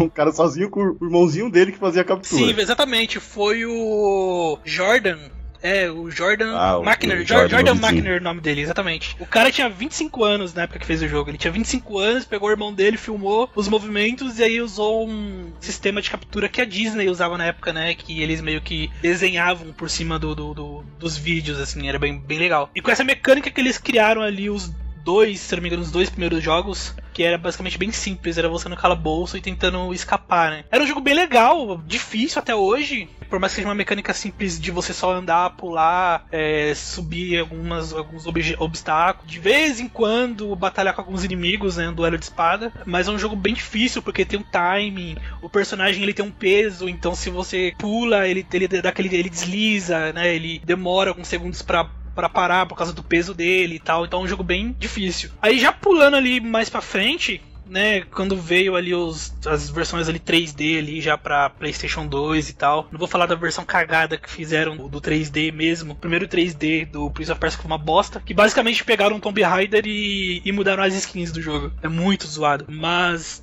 depois veio a saga Descends, Descends of Time, que foi lançada ali no, na época ali do PlayStation 2. E é a que importa, né? Exatamente, que é o que a maioria conhece. Acho que a maioria das pessoas que conhecem Prince of Persia conhece essa, essa trilogia. O menino né? bugado lá do, de, dos anos 80 ninguém liga. É, então, eu, eu gosto, cara, eu gosto. Mas ali a partir do Sands of Time, que foi, foi quando a nossa querida Ubisoft, né, é, adquiriu o jogo, né, adquiriu a licença do jogo e acabou produzindo, foi uma trilogia de jogos bem legal, assim, Prince of Persia, que que, aí introduziu a, a adaga do tempo, que você tem aquele sistema de quando você você cai em um buraco, por exemplo, o jogo não dá um, um game over ou volta pro checkpoint. Você tem a opção de você voltar no tempo e refazer os seus passos para poder acertar dessa vez o pulo pulo, assim, que eles acrescentaram também é, é, o parkour no jogo, né? Eles acrescentaram bastante parkour. Então você tem um sistema de correr na parede, você tem muito sistema legal, assim, de parkour que, que a gente vê em, que a gente vê muito hoje em dia em, em, Assassin's Creed, né? Que justamente Assassin's Creed, Assassin's Creed pegou ali de referência do Prince of Persia. Depois dessa trilogia que o jogo foi meio que dando uma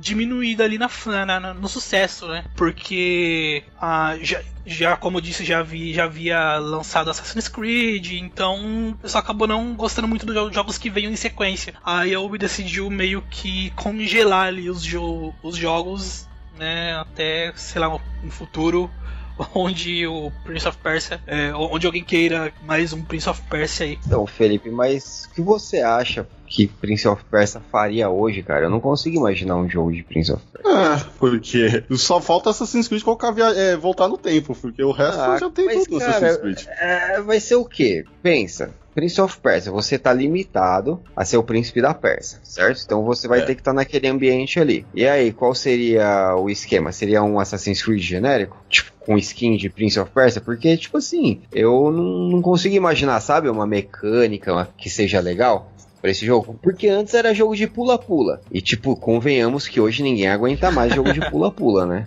Ah, cara, tá é. Pulando aqui ali, tipo. É, talvez. O, o foco do Prince of Persia ele nunca foi o combate, né? Embora nas versões Sim, mais então, recentes exatamente. eles tenham acrescentado bastante o combate, mas é aquela aquele jogo mais estratégico, né? Como você disse, pula-pula. Às vezes você passa é, então, muito tempo aí... só, só tentando chegar de uma ponta a outra do, do, do, do, do cenário, utilizando puzzles, então, parkour e tudo mais. Eu acho que assim, a nostalgia é legal, né? Mas, por exemplo, esse foi um, um dos cuidados assim que eu, eu, eu pensei assim, pô, essa franquia eu gostava, eu gostava. Mas será que daria para fazer algo hoje com ela? Acho que não. É. Já citei, né, o caso do Splinter Cell, até agora, por exemplo, tipo Siphon Filter. Tipo assim, pô, da hora Siphon Filter, né? O prim... Foi revolucionário, jogo de tiro em terceira pessoa tal. Mas e hoje? Que você faria? Tem tanto jogo de tiro em terceira pessoa, saca? Que eu não acho que. que, que rola. É assim, uma opinião minha, né? Não, então, Eu mas acho Psycho Filter, são poucos jogos que você tem uma arma de choque que você consegue fazer o cara pegar fogo. Isso aí é um choque que você tem que, tem que colocar. A única coisa que eu fazia no jogo era isso. É única arma que eu usava. Porra, é da hora. Ah, cara, é mais pela questão do. do a história, o enredo era, era legal. A, a- Tem uma lore não é muito grande, né? Tem um, mas tem uma lore que eu acho interessante, que não tem em Assassin's Creed, por exemplo. Assassin's Creed tem sim, né? Aquela questão mítica que não tinha. Que não tinha no primeiro jogo, mas eles acrescentaram mais a partir do segundo, né? Que é a história ali dos, do- do- dos que vieram antes ali, né? Dos, da, da primeira civilização e tal. Mas era uma, mas é uma coisa que é muito forte em, em, Prince, em Prince of Persia é essa questão mais mítica, né? Você ter, é, por exemplo, a Daga do Tempo, com as areias do tempo, tudo mais. E também pela questão, é, é, não pela questão do enredo, mas também pela questão de, dos personagens, o personagem principal do, do jogo, Prince, que eu, que eu acho que ele não tem nome, né? Só no filme colocaram, inventaram um nome pra ele. Eu acho que ele é um personagem bacana, assim, ele poderia ser mais explorado em jogos futuros, assim. Eu acho que não, não, não caberia um remake ou um reboot pra série, né? Mas talvez um, uma continuação, uma nova história, entendeu? Eu, é, Ah, uma nova cara, eu história tô com seria um Adriano. reboot. Eu tô, eu tô com o Adriano, porque Eu acho que agora o Felipe o está Odyssey, tomado pela nostalgia. Talvez, tal- talvez, é, talvez esteja. com o, o Odyssey, o Origins ali, que, que pega um pouco visualmente, você pode lembrar um pouquinho da Pérsia. Cara, se for pegar isso aí, então eu prefiro pegar um, o menino bugado e fazer um jogo de labirinto, fazer um reboot daquele jogo lá. Porque Príncipe da Pérsia, cara, não, não tem como fugir dessa Assassin's Creed. Você vai lembrar das coisas. É. O parkour, o, o combate, tudo. Se você colocar mundo aberto, então fodeu, porque Não, tá foda aberto os não. jogos de mundo É, aberto. não, Não, e assim, ó, o parkour ninguém aguenta mais. Tanto que É, agora não. o Assassin's Creed, ele escala qualquer coisa. Ah, o O Homem-Aranha. Spider-Man. Ele É. escala. Por quê? Porque é chato, cara. É chato. Você fica, ai, vira pro lado, pula pra cá, pula pra lá. É chato. É, você fala que mais- nunca respondia direito, né? Os caras sempre Sim. pulavam pra trás e você se fudia. É, justamente, justamente por, por essa mudança que o Assassin's Creed foi tendo durante os anos, que eu achei que seria bacana, sei lá, voltar com Prince of Persia agora. Porque realmente, antigamente era muito igual mesmo, o parkour. Hoje em dia, como você mesmo disse, você não, não, não tem parkour, praticamente parkour, mas em Assassin's Creed que ele escala tudo. É, e já é um jogo mais mundo aberto. No, no primeiro jogo não era tão mundo aberto assim, né? Tinha, assim, é- era, um- era, era um mundo aberto, só que não nem tanto, né? Mas o, o, o Prince of Persia não. Acho que não teria espaço pra mundo aberto, entendeu? Aquela coisa mais linear, assim. Ou poderia, que é, é uma ideia que eu, de um jogo que eu ia falar, que era o Danos Inferno, conta uma história, um storytelling estilo o God of War ou The Last of Us e foca totalmente na história. E combate e os negócios é, É, mas é a querendo, parte. querendo ou não, né? Jogo assim, ah, é muito focado em história hoje é indie, né, cara? É. O jogo pra Ah, cara, ser um que- AAA, ele tem que ter um a mais. Não tem jeito, Gustavo. Você Ah, cara, mas joga cara jogabilidade. coloca- Não, mas aí os caras colocam é, mundo aberto, aí coloca árvore- os negócios que tem tudo já, árvore de habilidade, que é tudo igual, saca? É dif- Ah, mas é Então, difícil um jogo. Eu hoje, prefiro, assim. cara, eu prefiro um jogo de 10 horas ali conta uma história legal do que um de 60, 80 que é tudo genérico. Não, é, a questão é que hoje o jogo tá sendo aberto e contando a história boa, né? É. Eu acho que a evolução é essa. Tá, tá começando agora. Sim, a sim. maioria ainda é meio genérico. É É. porque assim, é como a gente tá falando, que ele vai vincular muito com Assassin's Creed. Então, eu, se fosse pra voltar, como é a pauta do, do, do cast, eu apostaria ou seguir um, uma- um totalmente diferente ali, foca na história, faz uma história bem bacana, ou vai pro menino bugado lá do labirinto e joga pro menino bugado. É, talvez eu esteja influenciado pela, pela, Tomado pela nostalgia, nostalgia. mesmo. É. Assim, se a Ubisoft parasse Assassin's Creed, beleza, Odyssey bombou e tal, vamos dar uma- um recesso aí. Um recesso de oito anos que nem foi o que nem o, Red Dead teve. Ficar oito anos trabalhando no, no novo Assassin's Creed. Aí lança um, um Príncipe da Persa nesse meio tempo aí. Agora Tem com Assassin's jeito, Creed, cara, não dá. Não tem Eles, como. ele- é, eles atingiram agora um nível ali que, pô, é só trocar a skin, cara. Sim. Tanto que aquele, aquele, aquele Prince of Persia de 2013, se eu não me engano, que é todo cartunesco e tal, cara, eu gostei. O- Porque ele era diferente. Sim, então, ele é legal. Ele é legal. Eu gosto dele. Só que eu acho ele jogo muito fácil. Ele é muito fácil. Fácil, o cara é imortal, que é o menino que te salva. Mas você tem uns combos diferentes. Mas eu, eu, eu, eu mas gostei ele, dele, ele é um jogo chama mais atenção que o, que o mais recente que saiu também, que é inspirado no o filme inspirado nele, ou, ou, ou ele É inspirado o, no filme, não não, sei. não, aquele é o Sands of, Sands of. Time, ele foi inspirado no Sands of, of Time. sabe, o cara tá, tá tava com um visual diferente, tinha uma garra de ferro lá e tal. Era parkour, tinha os elementos ainda, mas, pô, visualmente me chamava mais atenção e tal. A história. Ele é um jogo legal, é ele, ele é tipo, ele é tipo um reboot, né? Ele é um tipo reboot da série. É, a galera não gostou tanto. É bacaninha assim, visualmente você vai ver, vai estranhar, mas, pô, que nem a gente falou, cara, Assassin's Creed, você vai lembrar de Assassin's Creed. Então, aquele lá foi um ponto positivo pra mim. Eu joguei no PC na época, foi bem bacana.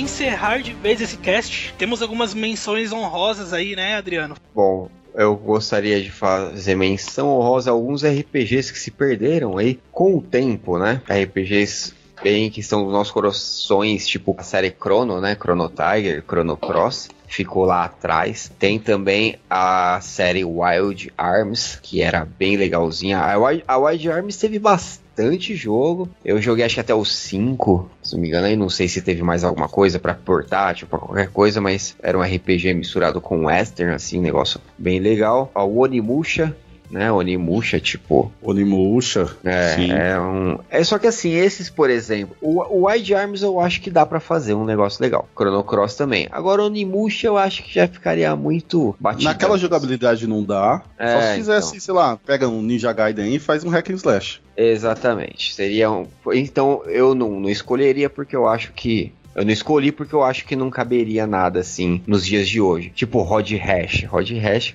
era divertido pra caramba, mas Já o Rod Hash reviver e não deu certo. ficou muito. É muito limitado. É, eu tinha separado um outro aqui que agora eu acabei perdendo. Mas tudo bem, é, fica essa menção desses aí. Que, pô, são jogos né, bem antigos, mas que hoje eu acho que não teriam espaço, né? Não teriam espaço do jeito que eles eram, do jeito que eles foram feitos tal. Não, não acho que hoje em dia. Ah, tá. O outro era Parasitive, lembrei. Parasitive. Pô, eu ia falar ele. Eu ia, eu ia citar ele. Então, aí que tá. O Parasitive, o primeiro era um, mais um RPG, né? E o, o RPG, vai, se você fosse fazer um hoje em dia, mais parecido com Fallout. Do tipo, pausa o tempo, sua arma tem um alcance, tem um dano. Se você acertar em determinado ponto, dá tanto de dano. Isso era o primeiro. O segundo já foi mais um Resident Evil, né? O segundo já foi bem mais diferente, assim, mais focado no Resident Evil. Mas era uma, uma franquia bem legal aí, que vale só a menção deles aí. Eu acho que vou parar por aqui.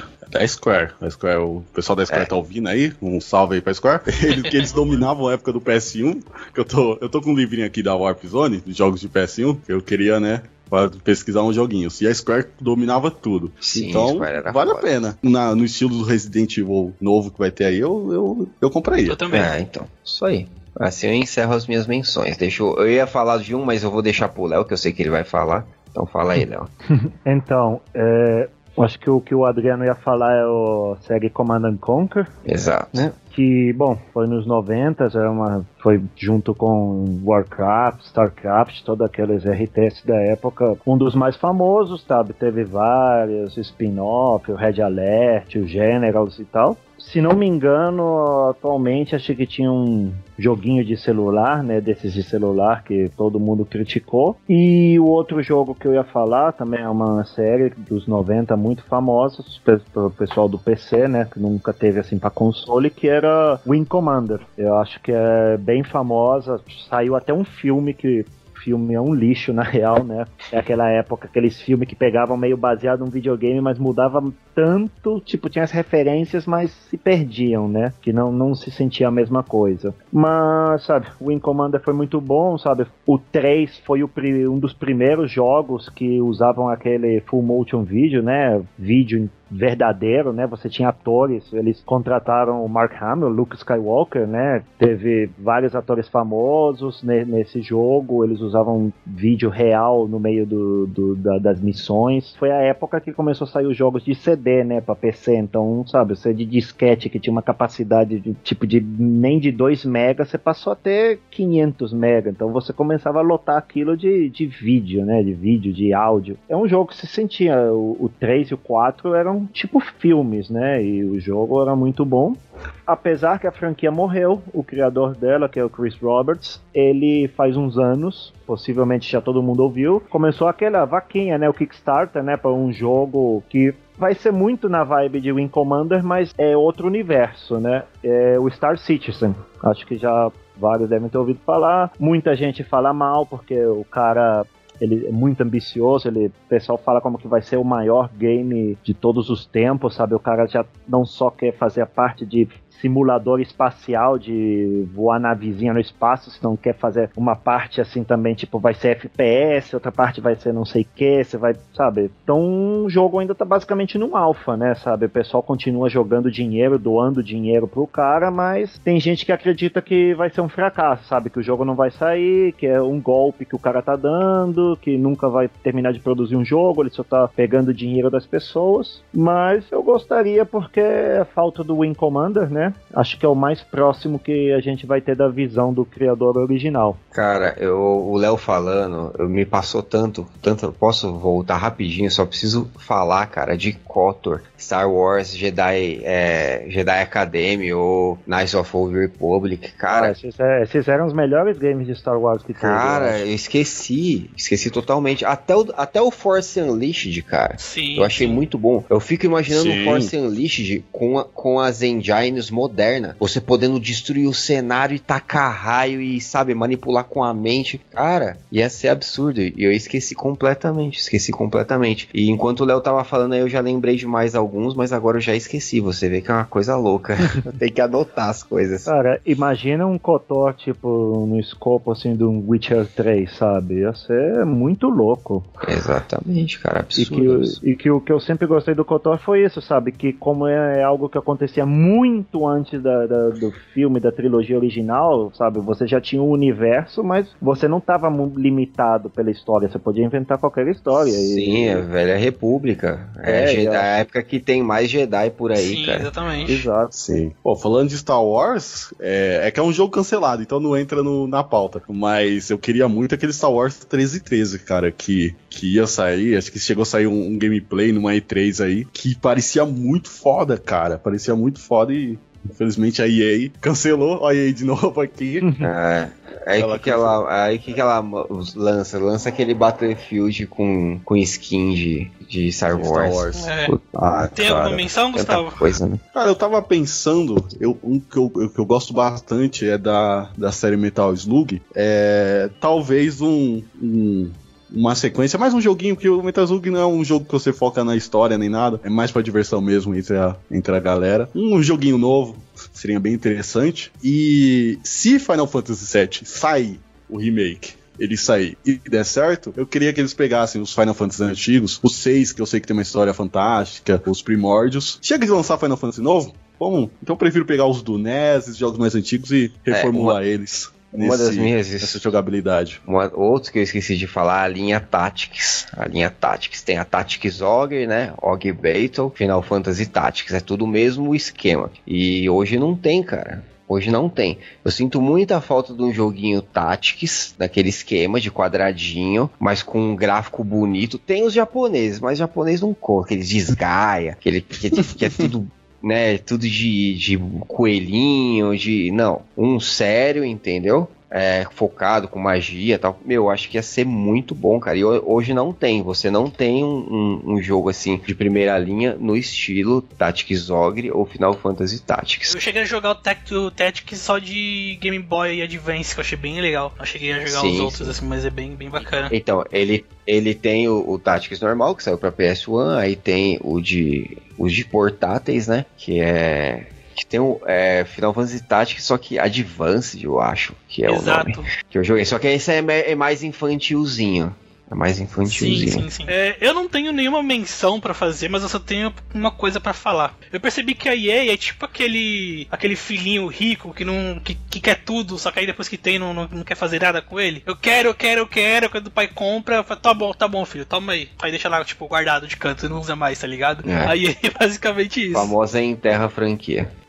Exatamente. Bom, creio que é isso. Falamos de alguns jogos que gostaríamos de ter de volta aqui. Com certeza não falamos de todos, porque se dependesse da nossa nostalgia, né? A gente ia querer todos os jogos que jogávamos ali na quando éramos mais novos ali, quando criança e tal. É isso, obrigado pela participação de todos vocês aí, galera. Se quiser nos encontrar, estamos aí no Alvanista, estamos no Facebook, estamos no Instagram, só pesquisar por arroba joystick terrível. Estamos também no Twitter, arroba joystick terrível sem o C. E agora estamos também no Spotify. Então, para você que escuta suas músicas no Spotify e escuta seu podcast em algum outro site ou aplicativo, você pode juntar o útil ao agradável e pegar o seu aplicativo do Spotify, colocar lá o Joystick Terrível e escutar os nossos episódios lá. E é isso, né, Gustavo? Também temos o nosso site, joystickterrível.com.br. Você pode encontrar vários artigos bacanas lá. Todo mês sai. É, eu acho que vale, né? Como sempre, nos comentários, coloca qual jogo que você quer que retorne, que você tem saudades, ou desses jogos que a gente mencionou, uma mecânica que seria interessante e tal. Vamos gerar essa discussão aí que pode continuar depois desse cast. E você também pode acompanhar as live streams aí do nosso amigo Adriano. Adriano, Isso. como que é o seu perfil lá no Twitch? Na Twitch tá Lenhador Gameplay, mas no YouTube é o canal For Honor Brasil. É isso aí.